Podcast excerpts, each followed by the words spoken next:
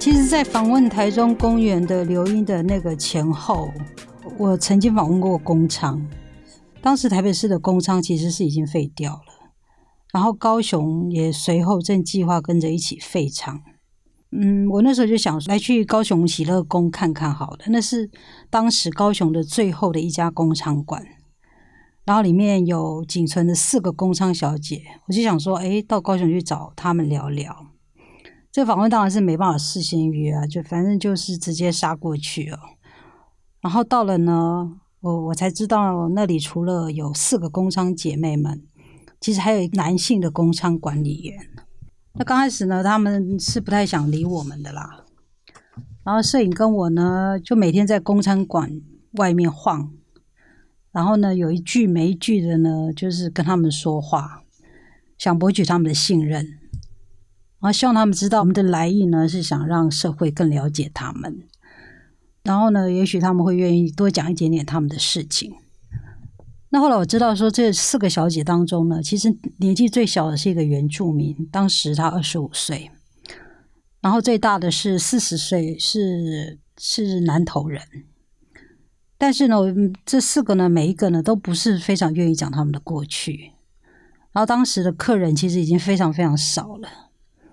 看到这这几个小姐呢，每个都抱着他们的狗，每天在店门口哭坐，等着客人来。而在他们对面的这种私人饭店，计程车马夫呢，就明目张胆的载着可能是假结婚啦、非法来台的大陆妹，几十趟的往往返返的来回接客，完全没有看到警察在取缔。这其实是非常讽刺的一幕。就是说，哎，高雄市政府要废掉工厂，而非法由应招集团经营的这些生意，可正好的很了。那当然，工商小姐坐在对面这样看着，他们是非常不平的。其实这几个小姐因为非常寂寞呢，所以呢，每个都有养狗陪伴他们。然后在店里呢，管理工仓的呢是一个四十岁左右、长得非常性格的一个中年大哥。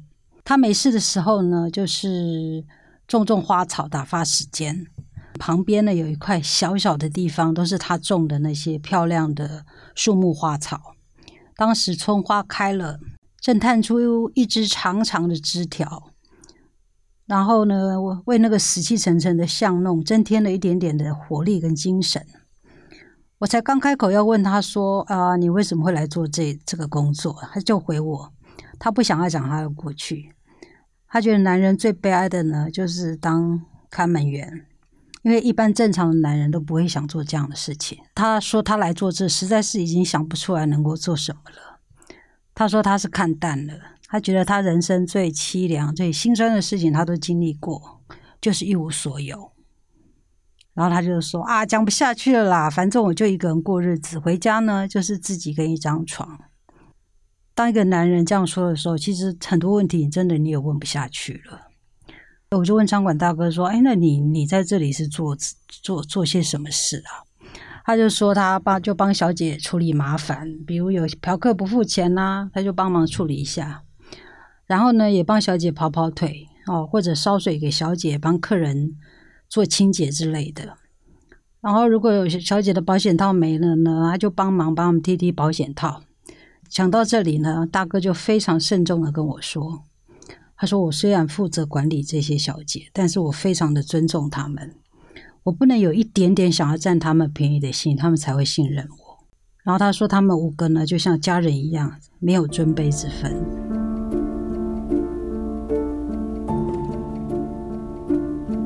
他跟我说，其实当工厂的日子反而非常单纯，客人买一段时间就是二十分钟。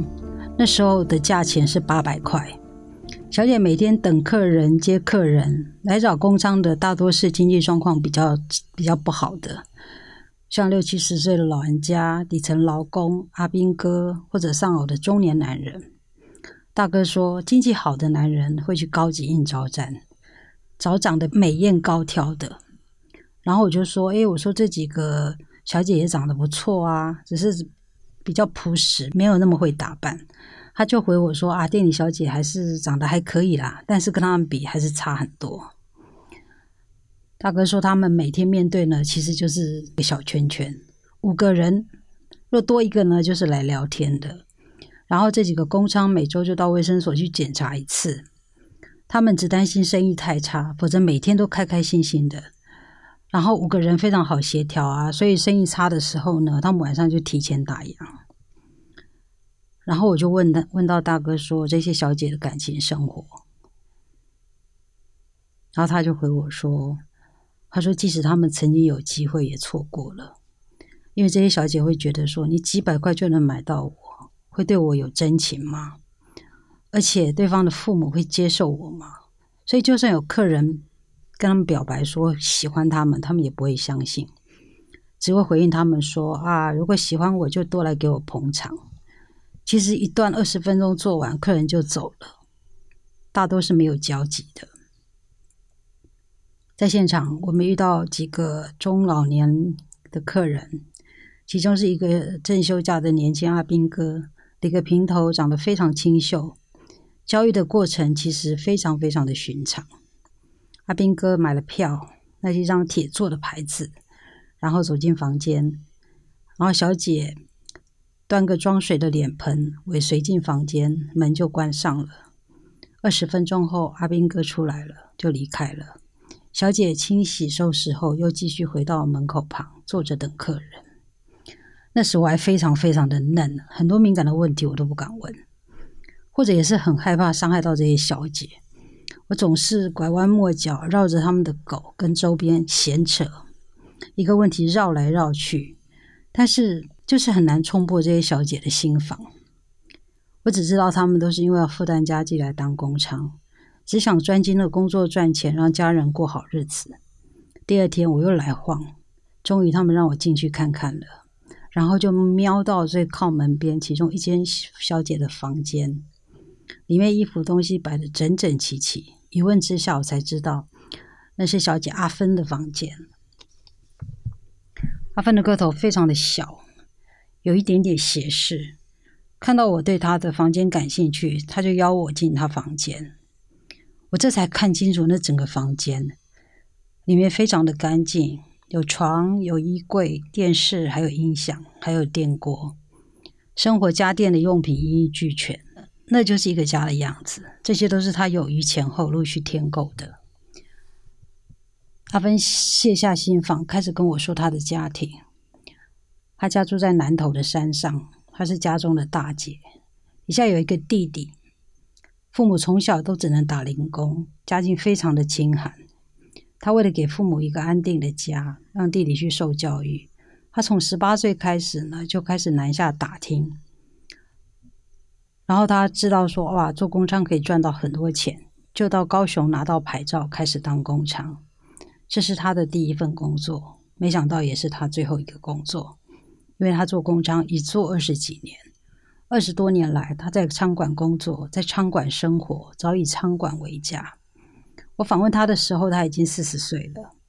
说到要废仓了，他说他根本不知道自己以后能到哪里去，老家只剩下妈妈一个人。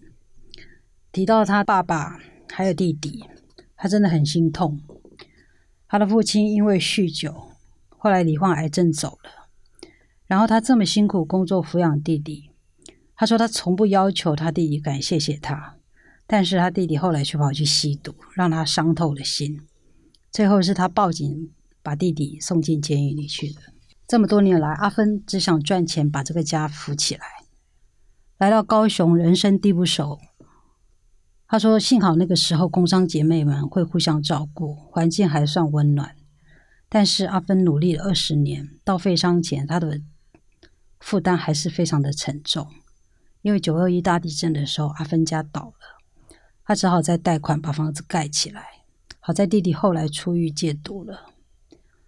阿芬不识字，顶多在餐馆附近的几条巷弄内里活动。他说以前热闹的时候，整条街都是人，也好多卖药、卖吃的、卖杂货的各式店家。后来工商馆没落，连带整条街也冷冷清清。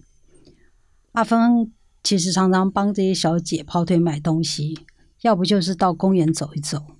但是高雄后来的变化非常非常的巨大，他每次看到一条街变了，他就不再去了，因为那种变化让他感到非常的害怕。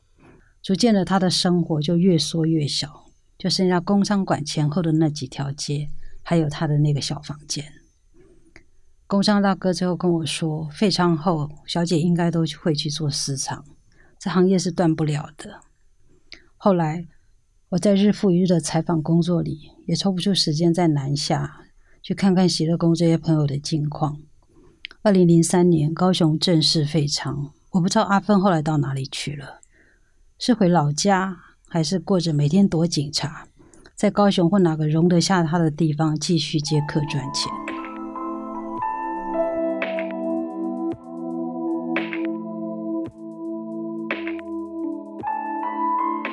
我是在台北市废娼之后几年，才采访到那些出来抗争的工厂，大概是二零零五年以后了。我第一个访问的工厂是丽君。我想我这个圈子的人，或者一些摄影界的朋友，对他应该都不会陌生，因为每一个抗争现场都会看到丽君，她总是冲第一。那后来，他也担任争取技权工作的那个日日春协会的秘书长。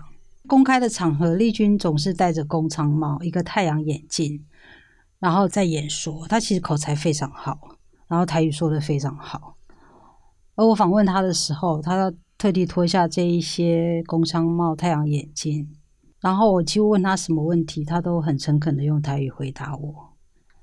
丽君出身农家，四岁的时候妈妈就过世了。十六岁，他就离开家去帮佣。婚后生下两个孩子。我问他为什么来做这一行，他说的很直率。他说：“滚当他把那杂波造起啊。”然后为了两个小孩要读书呢，他就到春凤楼去做工厂，一直做到废厂。他说他非常的节俭，也没有时间去玩。然后呢，每天套炸就出来探集。然后趁趁煞，就转去煮饭互囡仔食。啊，第二天搁透早出来上班，都亲像做工的，拢无时间去用钱，嘛毋捌出去买物件。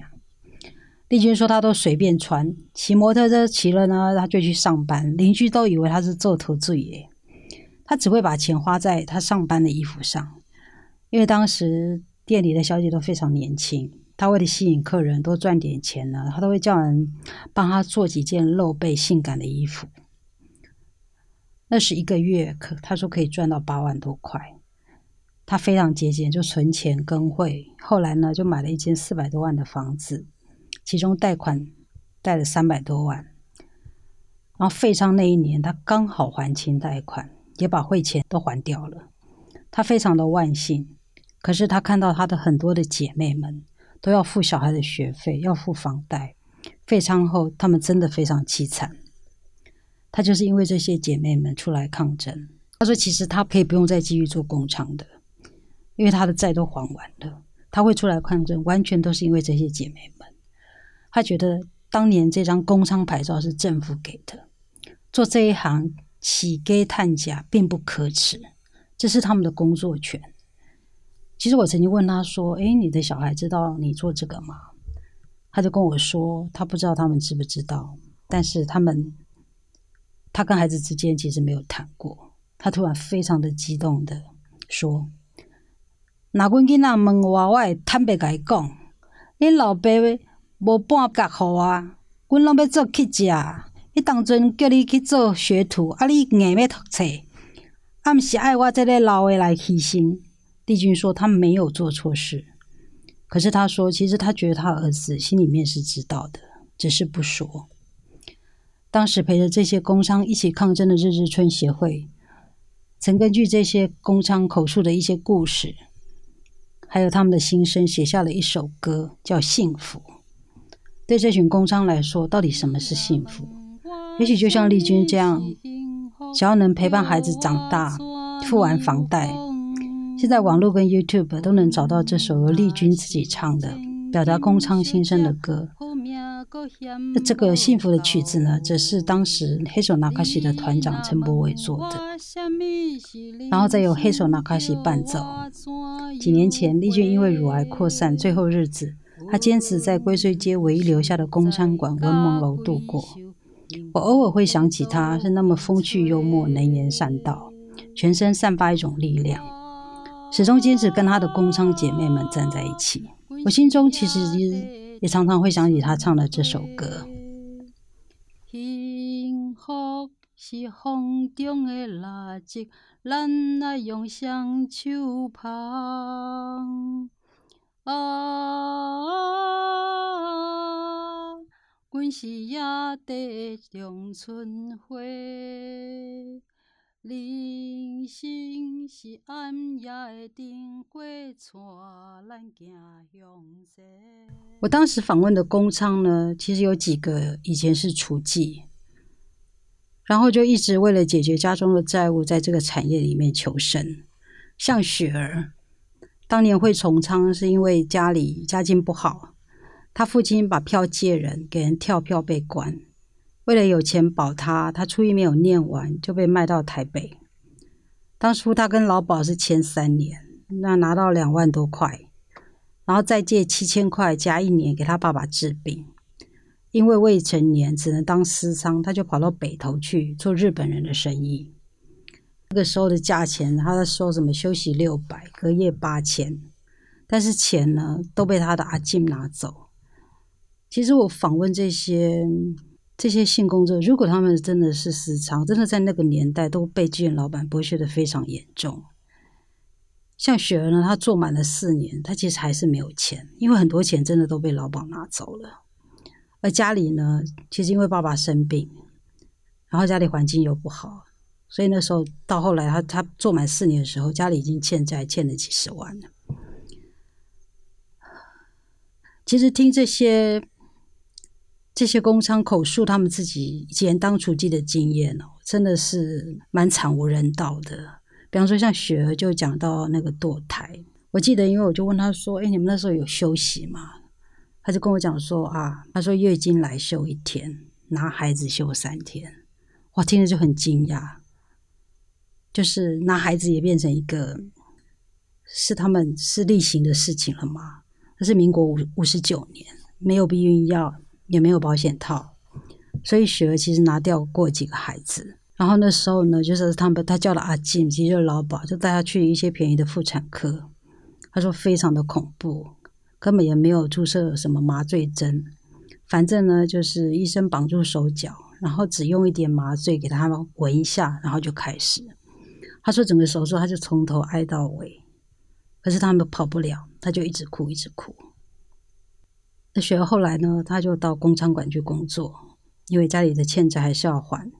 可是当时工厂馆的老老保其实对他还不错，他也曾经碰过一个好对象，就是他女儿的爸爸。但是他妈妈看不起他，他只好自己养女儿。当工商的时候呢，雪儿就拼命的赚钱。”把以前家中积欠的债务还掉，后来他又买了房子。废仓的时候呢，雪儿还有负债跟房贷大概三百万。他原本是预计说，哎，再五年就可以还清，但是，一废仓根本没有办法了。那他也曾经尝试啊转行，反正就借了五十万呢去开槟榔摊。我记得我当时问他说：“啊，槟榔摊生意怎样？”他就回我说：“拜托诶，槟榔西施遐尼济，辣妹请遐尼辣，啊，搁剩两粒。我这欧巴上是好是要买好贵哦。其实他他说他赚的钱根本不够他缴房租，然后后来他等于又欠了一笔债，最后他只好去做私娼。可是呢，政府呢经常在拼治安，警察为了积分呢，他们不敢去高级饭店抓，因为要搜索票。”就他就抓他们这些流音私娼啊，一抓到就是罚上万块的钱。他说做的都不够缴这些这些罚款。学后来根本供不起他念私立中学的女儿，然后女儿就只好辍学去打工。学那时候是跟我讲说，那时候的工仓废掉之后，然后其实大概有。快七成的人其实是跑去做私仓，其实私仓是黑道白道两道都要打点，其实是被剥削的更多的。其实雪儿说到这些嫖客呢，他就气呼呼的。这些客人其实有些呢非常恶劣，也知道说他们非法，很害怕警察。所以呢，当雪有时候叫他们戴保险套的时候呢，有客人就会说：“啊，我来打电话看问警察好了，看要不要戴。”雪儿当然就只好做啊。雪儿说：“现在艾滋这么多，你敢没惊？以前呢，他们合法的时候有麻烦还可以找警察调解。现在客人呢，其实不满意的话，根本就不想付钱。”也会说啊，我打电话来问警察要不要钱，雪儿只好就让他们白嫖。雪儿说，当然好客人也是很多啦。他说他一个客人呢，残障在卖乐透啊，像这种人，他说哪有人要嫁他呢？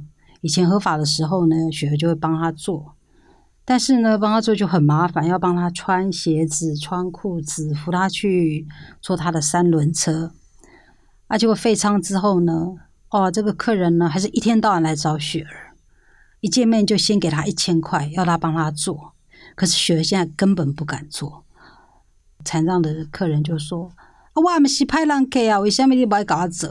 啊，他就很很叹气的说：“唔是啦，起码警察抓个哈尼严，那我互伊抓，我趁的钱拢无够开咧。”结果这个残障客人还是常常来撸他。他说：“啊，无人要给我啊！你若无爱搞我做，我是要安怎啦？”阿雪就叫他说：“啊，你去五星级饭店警察就不会抓了。”他就说：“我一张乐透才赚四块尔，迄高级饭店一一个拢要五六千呢，我是要买几千张啊！你嘛搞我做一个啦！”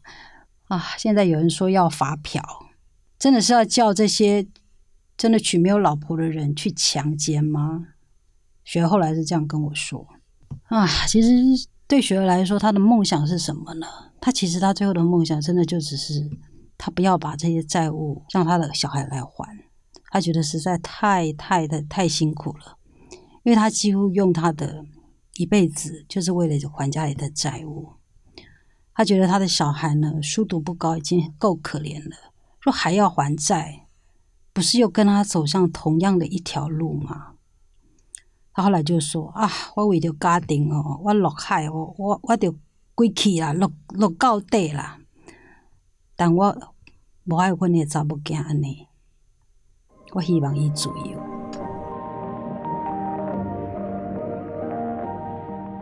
其实前面两集我一直说说这些从厨妓到工厂这些女孩女性，其实她们都承担着整个家庭的债务。